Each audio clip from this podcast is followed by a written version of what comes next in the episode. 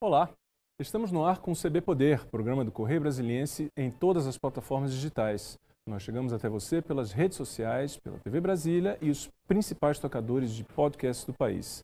Se ligue e participe aqui com a gente nas nossas lives do Correio que você pode escolher pelo Facebook, pelo Twitter ou pelo YouTube. Eu sou Carlos Alexandre e hoje nós recebemos aqui no estúdio a primeira-dama do Distrito Federal e também secretária de Desenvolvimento Social, Maiara Noronha Rocha. Tudo bem, primeira-dama, como vai? Tudo bem. É um prazer novamente estarmos aqui, né, para trazer informação para a população e para ter essa troca de, de diálogo mesmo. Uhum. Então, muita coisa acontece nos bastidores, no cenário que é da Secretaria de Desenvolvimento Social. Uhum. E chegar à população é só através mesmo de um canal de comunicação. E aqui eu estou à disposição hoje para sanar essas dúvidas. Muito bem. Secretário, eu vou começar então a nossa conversa falando de um ponto, foi até tema de uma reportagem do Correio Brasiliense hoje, que é a questão da população vulnerável. É uma percepção generalizada, as pessoas, isso não começou agora, não começou nesse governo, mas ficou, se acentuou muito em razão da pandemia. Né? São os efeitos econômicos, digamos assim. Eu queria é, saber da senhora qual a percepção que vocês estão tendo desse fenômeno e o que está sendo feito. É, população em situação de rua é uma das nossas maiores preocupações hoje dentro da gestão do uhum. governador Ibanês justamente porque veio uma pandemia nesse uhum. caminho aí. Uhum. Então nós estamos há um pouco mais de dois anos aí enfrentando uma pandemia onde ninguém estava preparado. Uhum. Quando se fala de assistência social, você fala de proporcionar o mínimo de dignidade para a população. Uhum. Quando eu assumi a gestão, ali em abril de 2020, a pandemia já havia se alastrado no mundo. Então foi nesse cenário que eu entrei. Quando eu entrei ali, havia solicitação de 8 mil pessoas aguardando uma cesta básica e mais 12 mil pessoas, fazendo a solicitação de uma cesta básica, e 12 mil pessoas aguardando a entrega nas suas residências. Nossa. Então, é, era esse número, 8 mil solicitando, Pedidos 12 mil esperando. À espera. Naquele momento, eu achei aquele número absurdo, uhum. assustador. E eu tive que contar com a força da solidariedade da população do Distrito Federal para uma arrecadação de uma cesta emergencial e das forças policiais para ajudar a entregar. Na distribuição, né? Qual era a dificuldade naquele momento ali, da população que se encontrava em situação de vulnerabilidade? Era o solicitar, o receber e esperar meses ali para poder fazer uma nova solicitação, uhum. que era a cesta básica. Uhum. E aí, naquele caminho, surgiu o cartão prato cheio. Uhum. Então, o cartão prato cheio hoje a gente consegue para 40 mil famílias. A gente saiu de Olha 8 só. mil para 40 mil Cinco famílias. Cinco vezes mais, né? Nossa. Vem esse número. Mas vamos falar de população em situação de rua, que hoje foi o grande centro da matéria, né? Uhum. A matéria falou muito sobre a necessidade de olhar para a população em situação de rua em toda a sua complexidade, não só na área da assistência social. Uhum. O que isso significa dizer? Que não tem como se falar em resolução ou, ou, um atendimento de qualidade para a população em situação de rua se não tiver outras secretarias, toda a gestão envolvida uhum. e a população uhum. do Distrito Federal envolvida também nesse cenário. Uhum. Na nossa, nas nossas últimas entrevistas, a gente falou muito sobre as casas de passagem. É verdade. Então, a gestão aumentou em 600 novas vagas de acolhimento. Uhum. Então foram mais 600 vagas ali proporcionando para a população que se encontra na rua. O que quem está nos acompanhando, o que que pensa? A Secretaria de Desenvolvimento Social tem que tirar essas pessoas das ruas. Uhum. Esse é o raciocínio da grande população. Uhum. E aí eu já venho com essa informação. A SEDES não tira ninguém da rua. A SEDES, ela proporciona todo uma, um atendimento uhum. e vai trabalhar com a parte de convencimento, orientação, uhum. para que essa pessoa se convença e saia dessa situação de rua. Uhum. O que, que a pandemia nos trouxe também? Nos trouxe transtornos emocionais, transtornos psicológicos, muitas pessoas depressivas foram às ruas. Então, o que eu já falei numa entrevista anterior, não necessariamente quem está nas ruas são pessoas que não têm para onde ir no cenário da rua, no mundo da rua, se encontra todos os tipos de pessoas. Mas a senhora já falou também e, e, e mencionou aqui na, na, nossa conversa, nesse nosso início de conversa, que existe um trabalho integrado, não apenas da Secretaria de Desenvolvimento Social, mas de outras secretarias. A senhora mencionou já a Secretaria da Mulher, mas tem outras também que estão agindo de forma colaborativa, né? Todas. Vamos lá, a Secretaria de Saúde é sempre nossa grande parceira. Uhum. Justamente quando eu falei aqui de depressão, transtornos uhum. emocionais, psicológicos, a gente tem que ter esse encaminhamento para a área da saúde. Nesse mesmo patamar, nós temos a Secretaria de Justiça, com as comunidades terapêuticas, Exato. que também fazem todo o trabalho de drogadição.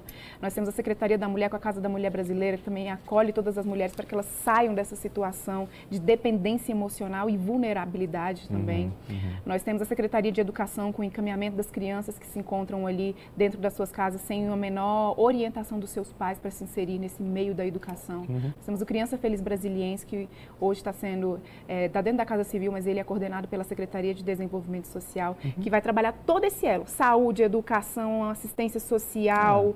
trabalho, né? A Secretaria uhum. do Trabalho também é uma das nossas grandes parceiras, com uhum. Renova DF, por exemplo. Então, então é, é interessante, né? Quer dizer, a senhora, a senhora mencionar que existem, não são só vocês, né? Tem outras pessoas que estão trabalhando, até porque o objetivo é ter uma abordagem multidisciplinar, no sentido que tem várias questões que precisam ser abordadas, questões ligadas à saúde, a questão de moradia, alimentação, quer dizer, não tem como ah, presumir que é, é uma tarefa, digamos assim, apenas da secretaria. Eu acho que é interessante a senhora falar isso para as pessoas terem ah, essa compreensão. Né? Exatamente. E nesse caminho eu venho com uma informação que ela é nova ainda aqui no Distrito Federal. Nós vamos lançar um edital nesse semestre, nesse primeiro semestre ainda, para falar de moradia primeiro, para falar não, para implementar a moradia primeiro aqui no Distrito Federal. O que, que vem que ser que esse moradia primeiro? É, pela primeira vez, vai vir nesse cenário aqui do Distrito Federal com uma profissionalização da área de moradia para pessoas em situação de rua. Hum. Já tivemos uma experiência aqui no Distrito Federal, nós temos um líder aqui hoje das pessoas em situação de rua, que é o Barba, uhum. né, ele tem um Instituto Barba na Rua, e eu fui conversar com ele sobre qual, como foi essa experiência na época que tentaram colocar aqui no Distrito Federal. Não era um programa grande, o governador da época ele pegou um prédio em determinada região e disponibilizou para essas, pra, um prédio não, umas casas em determinada região e disponibilizou para esses moradores ficarem, ter onde dormir, né? Colocou lá, disponibilizou para eles. né, digamos assim. Mas sem, sem, sem ter o Estado estrutura. ali, uhum. sem ter o Estado presente. Colocou um espaço e vocês se virem, vocês têm onde dormir. Uhum. E naquele momento todo mundo achou interessante quando recebeu. Mas a realidade foi diferente. O Barba chegou para mim e falou assim que ali tinha pessoas que ganha, ganharam né, pelo tempo, não ganharam, a casa não é da, da pessoa, era Sim. pelo tempo. Sim. Então teve a disponibilização da casa e sabe o que, que a pessoa fez? Eram vários homens nessa situação e ele pegou uma barraca e colocou uma barraca no quintal da casa. Hum. Ele não ficava dentro da casa nos dormitórios, ele hum. ficava na barraca no quintal da casa. Ele se sentia mais seguro de estar ali, mas ele queria estar na barraca dele. E não tinha o Estado ali proporcionando orientação, encaminhamento e tudo. Então, o que, que vem a ser o Moradia Primeiro? É um programa do governo federal, né? ele, já, ele já foi aplicado em alguns, alguns estados, uhum. alguns países do mundo e está chegando aqui no nosso país. Hum. E o Distrito Federal vai sair à frente no nosso país, é, com a maior concessão de vagas nesse moradia primeiro. O que que vai ser isso? Concede-se uma casa, um espaço para essas pessoas residirem, mas ali vai ter toda uma equipe técnica trabalhando a autonomia daquelas famílias. Então elas vão poder ficar em até dois anos dentro dessa residência, mas seguindo todos os protocolos de assistência Já social. Já tem previsão quando vai começar esse novo projeto? Então, eu estou trabalhando com a equipe para que a, o edital seja lançado até abril, mas eu vou colocar um prazo de esses primeiros semestres. E vocês têm uma expectativa de quantas pessoas seriam atendidas nesse primeiro momento? Algo assim, não? Em torno de 60 pessoas, 60 é, famílias, né? 60 famílias. pessoas. Uhum. Nesse mesmo cenário, eu quero também falar das casas de acolhimento. Uhum. Pela primeira vez na história do Distrito Federal, as famílias podem ser acolhidas em uma residência, em um lar. O que, que acontecia antes da gestão ibanês? As pessoas que estavam ali na rua, elas tinham, poderiam ter acesso a uma casa de acolhimento, mas separadas. Homens ficavam numa casa, crianças hum. e mães ficavam em outra casa, o público LGBT ficava misturado, todo mundo ficava nesse sentido. Não existia uma casa familiar. Então, pela primeira vez, hoje a gente consegue unir as famílias. Hum. Então, quando se vai para uma pessoa que se encontra em uma situação Como de rua... Como está sendo feito isso, então? Agora tem um acolhimento familiar. Tem um acolhimento familiar. Como é que é exemplo, por exemplo, foi mencionado numa outra entrevista que a gente teve aqui, tem a Casa do Guará, um, um dos exemplos que é familiar. Uhum. Então ali é acolhido família. Ali Olha não vai só. entrar homens solteiros uhum. ou mulheres solteiras uhum. ou só crianças, não. É uma família que vai estar uhum. dentro daquela residência. E isso é muito importante, porque quantas vezes eu ouvi as pessoas falarem assim, é melhor estar na rua do que estar numa casa de acolhimento do Estado. É Existia muito esse preconceito. Uhum. Porque é isso, como é que você tem uma família você vai ter que ser separado da sua família? Uhum. Né? E, então, as nossas casas a gente vem cada vez mais aprimorando para que sejam consideradas lares mesmo dessas pessoas. Uhum. E, principalmente, trabalhando na autonomia. Você está sendo acolhido, você está aqui, nós vamos dar o um mínimo de dignidade para você. Mas uhum. você precisa sair dessa situação de dependência. Uhum. Né? E, claro que tem que se olhar cada caso concreto. Dizer, o foco é da autonomia para essas pessoas, né? Mas essa gestão não está preocupada só em dar números, a chegar aqui numa, num jornal e falar assim, olha, nós estamos acolhendo X. Nós estamos acolhendo X, mas nós estamos trabalhando para que Y saia dessa dependência. Exato. Tantas pessoas já foram encaminhadas para o mercado de trabalho, uhum. tantas pessoas já partiram ali para o empreendedorismo mesmo, né? uhum. né? Assumir uh, o seu próprio negócio, uhum. ainda que mínimo que seja, ainda que pequeno que seja uhum isso tem que ser, isso sim precisa ser motivo de muito reconhecimento e muita uhum. divulgação. A senhora completou então dois anos, né, à frente do, do, da secretaria. Qual o balanço que a senhora faz? Olha, eu faço um balanço muito positivo, apesar uhum. da pandemia. Obviamente, muita coisa tem aí para ser melhorado e é assistência social. Uhum. Não é uma gestão que vai conseguir resolver um problema que existe aí desde, a, desde o livro mais antigo que nós temos, que é a Bíblia. Uhum. Mas a gente precisa reconhecer também que mesmo nesse cenário de de, de, transtorno mundial, né, uhum. de tanta dificuldade mundialmente falando, uhum. a gente já conseguiu se tornar a maior rede de proteção social do país. Do país. Importante então, eu não estou falando isso. que esse reconhecimento é um reconhecimento que eu estou falando da própria gestão. Não, reconhecimento no país. Uhum.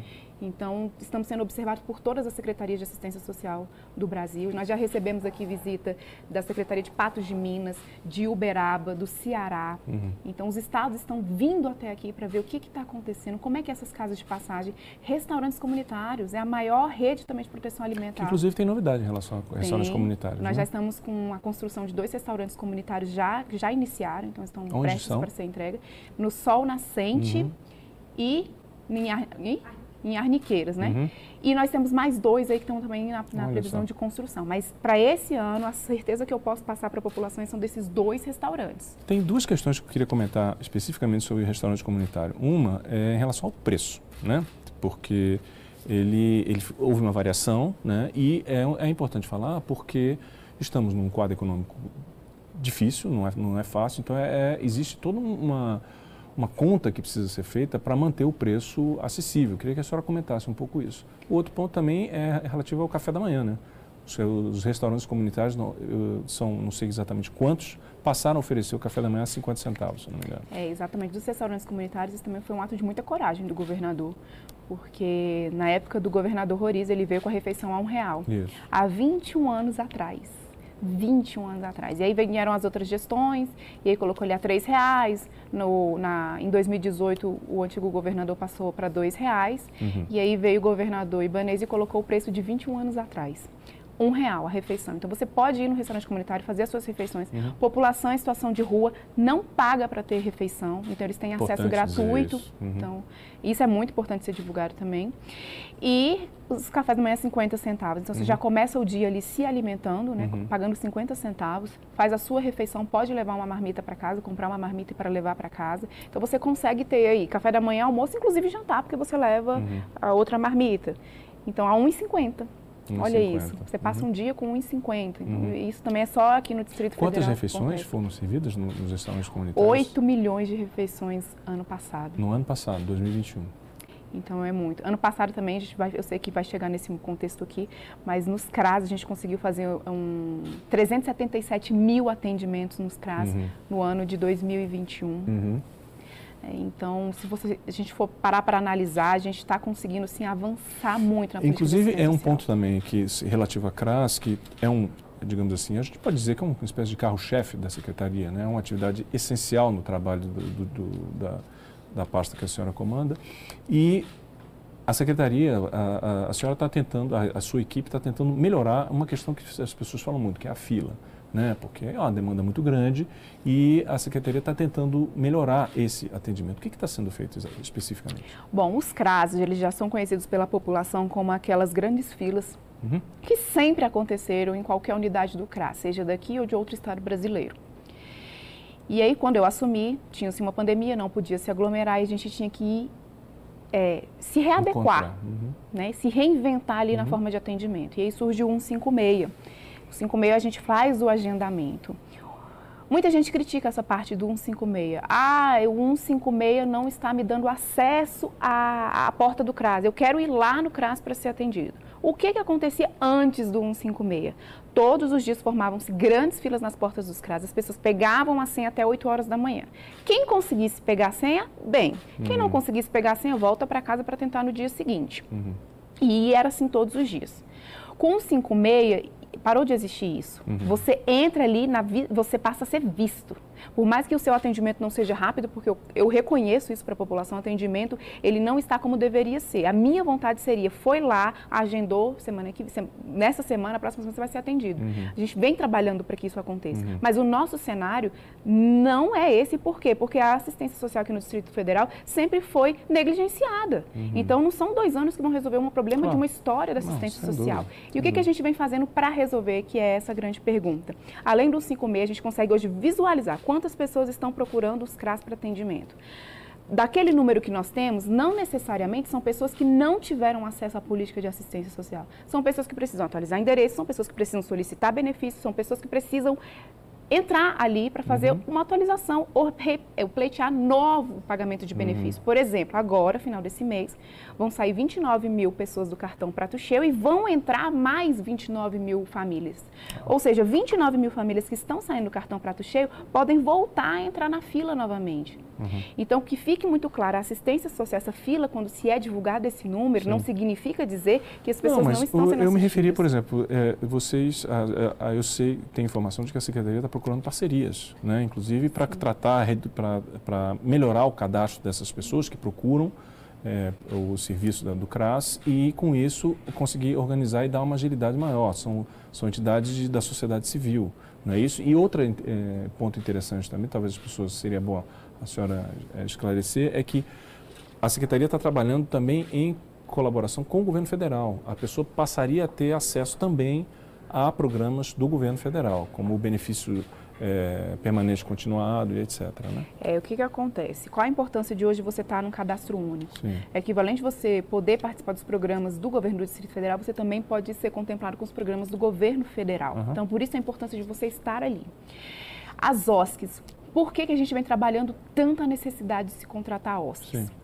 Não se adianta falar só em contratação de servidor nesse momento, porque a população está passando fome e necessidade agora. Ah. Então, para você conseguir nomear servidores, você precisa também ter um local para colocar esses servidores. Hum. Não adianta eu chegar, fazer muito bonito aqui e nomear todos os servidores e não ter onde colocar hum. todos os servidores. Hum. Ao mesmo tempo, para você construir novas unidades, você vai levar tempos, talvez anos. Porque você tem que entrar no processo de licitação, você tem, que construir, tem né, edificar, é. uhum. tem que ter orçamento. Então, não é dessa forma e a gente precisa resolver. Então, uma das formas que a gente tem trabalhado é com o edital das OSCs. Uhum. Essa, essa OSC que for contratada, ela está em processo de licitação, ela vai ter que construir 14 pontos, edificar ali 14 pontos, pode, vão ser temporários, uhum. né? Elas vão ter que colocar 14 pontos ao mesmo tempo no Distrito Federal e a equipe de atendimento. Uhum. Esses profissionais têm credibilidade? Com certeza, são profissionais da rede SUAS, Sim. são profissionais capacitados, são profissionais que inclusive vão passar por uma capacitação também do Ministério. Então, uhum. vem um treinamento do governo federal, não uhum. são pessoas que vão ser colocadas de qualquer maneira, uhum. para atender de qualquer jeito, uhum. de forma alguma. Então, a nossa preocupação é dar andamento a essa fila uhum. e isso também é um ato de muita coragem do governador. Eu acredito que muitos governadores que passaram nunca fizeram, é, ou fizeram essa implementação, não queriam andar com esse atendimento dos CRAS, porque a partir do momento que um governador ele consegue atender essas, uhum, essa fila uhum, reprimida, uhum, ele vai sair do número de, um exemplo, ah, tem aqui 100 mil pessoas aguardando atendimento, ele vai sair de 100 mil pessoas aguardando atendimento para 100 mil pessoas aguardando pagamento de benefício. Então, isso é um ato de muita é coragem de um gestor. É, ele vai sair do... E antes, que aconteceu? Como eu tinha te falar, eu sequer consigo chegar para aqui para comparar com você como que era a política de uhum. assistência social no DF. Porque não uhum. existia comparativo, não, havia. não existia números. Uhum. Então, como é que eu vou comparar o serviço de 2022 que nós estamos agora com 2018, com 2017 uhum. e anos para trás? Uhum. É impossível, não existe E, e uma coisa que a, que a senhora está chamando que a senhora está chamando a atenção é que é, o senhor mencionou a postura do governador de re, tentar resolver, é muito semelhante com a, com a sua postura também. Né? Quer dizer, a senhora entrou no, já no meio de uma pandemia, no entanto, a senhora foi, não se furtou de, de enfrentar as dificuldades, foi lá e fez e está aqui. Né? É verdade. É um trabalho muito difícil, né? Porque trabalhar ali na assistência social você não tem. São muitas demandas. Ao contrário né? do que as pessoas pensam que eu entrei lá para fazer o primeiro damismo, para criar projetos, é. para trabalhar com os projetos na sociedade, não é bem assim. É uma, uhum. é, uma, é uma secretaria que você lida com problemas. Você lida com a maior mazela da sociedade, que é a pobreza, a, fo a fome e a dor. Desigualdade. Né? Então, uhum. assim, é como se eu puxasse uma responsabilidade desse problema para mim e para o Ibanês porque ele eu estou como o braço direito dele mesmo. Ele, eu sou ele dentro da assistência social. Entendo. E quando ele me colocou, ele, ele usou muito essa frase para mim, eu quero que você não me decepcione. Eu, eu quero que você cuide muito bem da população. Secretária, eu vou pedir uma licencinha para a senhora, um pequeno intervalo e a gente volta a conversar mais. Ok? Vamos lá. Me dá um minuto só e a gente volta com mais CB Poder, que recebe hoje a primeira-dama do Distrito Federal e também secretária de Desenvolvimento Social, Maiara Noronha. Até já!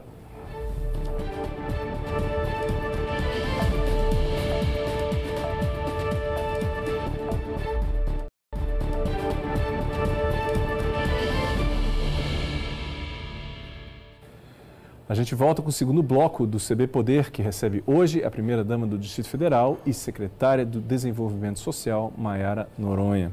Secretária, a senhora no bloco anterior estava falando da complexidade da, da, de se é, fazer assistência social aqui no Distrito Federal, inclusive com, em termos até de números. Quer dizer, nas gestões anteriores há uma precariedade de informação e desde que a senhora assumiu, a senhora deixou muito claro que está tentando sistematizar isso e fazer de uma maneira é, é, ordenada. E mencionamos também no, no, outro bloco uma questão que a senhora é, falou muito, que é a questão da população vulnerável. E o, a Secretaria está querendo avançar nisso, inclusive com informações é, mais fidedignas, objetivas. O que está sendo feito? É, na verdade, a população em situação de rua. Como é que a gente vai trabalhar uma população em situação de rua se a gente sequer conhece quem é a população em situação de rua? Então, também pela primeira vez aqui no Distrito Federal vai ter uma pesquisa que é através da Codeplan para uhum. estudar uhum. o público que se encontra em situação de rua quantos são, quem são, por que foram parar na rua, por que vieram para cá, como retirar essas pessoas em situação de rua. Um estudo que nós temos aqui, ele data de 2010 ou é de 2002, que foi feito pela UNB. Então, estudantes da UNB fizeram um estudo de número de população de rua, hum. mas não aprofundado como será essa pesquisa da Codeplan. Uhum. Então, com esse estudo que vai se concluir, e também acredito que até o final desse semestre, nós estamos trabalhando para concluir também ali em meados de abril, mas com, né, por questão de segurança Sim. eu falo primeiro semestre eu vou conseguir ter acesso a uhum. esses números. Então, uhum. também pela primeira vez, a gente vai conseguir trabalhar políticas públicas para pessoas em situação de rua de forma fidedigna. Uhum. Né? Então, esse é um grande avanço, é um passo muito importante também que está sendo dado nessa e, gestão. E tem um, um, especificamente sobre a população de rua, tem é, um foco especial para as mulheres, não é isso? É, nós estamos na, no mês da mulher, né? o, o Dia da Internacional da Mulher foi na terça-feira, Quer dizer, então também está sendo desenvolvido um trabalho específico para esse público. O que está sendo feito, secretário? É, na verdade, o que eu gostaria de deixar claro é que hoje, em relação a servidoras, vou entrar nesse raciocínio porque nós estamos no mês da mulher, nós temos quase 70%, 80% dos quadros de servidores da SEDES é com servidoras, então é a mulher predominantemente na assistência social, e nós temos um pouco mais de 90% das mulheres sendo beneficiárias dos programas de governo. Uhum.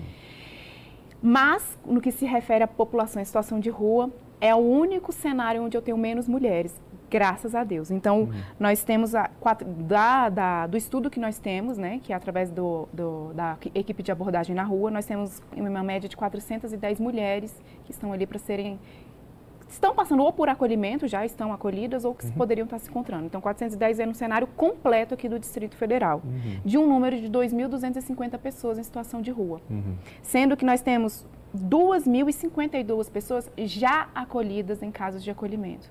Então, nas nossas 71 unidades, nós temos 2.052 pessoas acolhidas.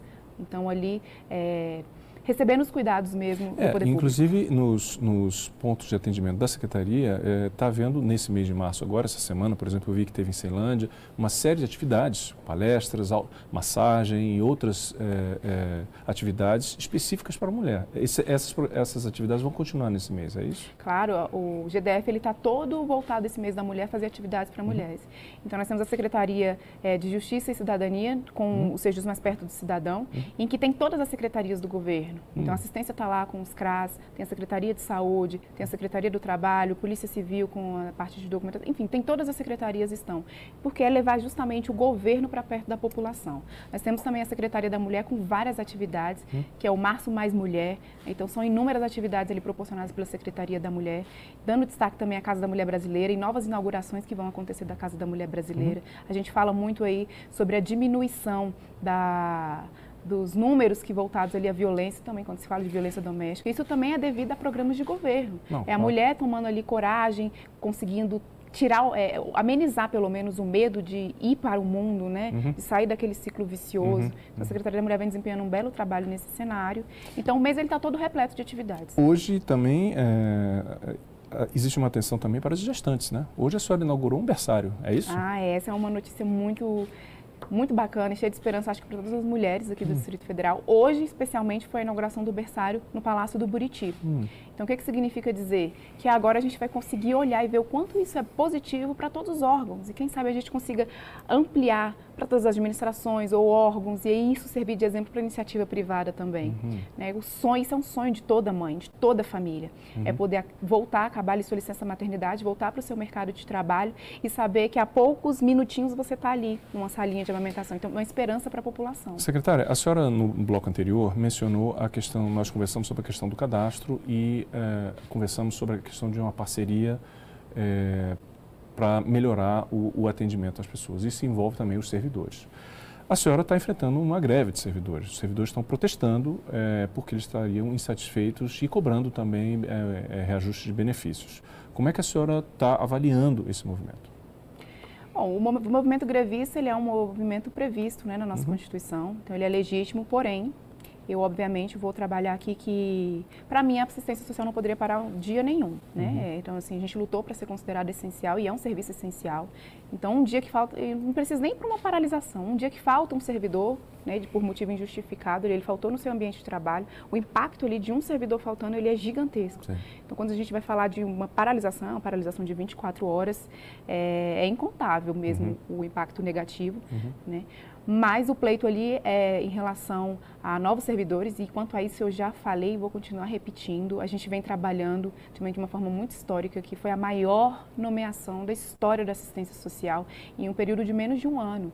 Então eu entrei Foram ali em 700 abril. pessoas nomeadas, 700, é isso? 699, né? Servidores nomeados e inclusive já tem uma autorização, já está sendo debatido com a Secretaria de Economia há alguns dias um novo processo de nomeação.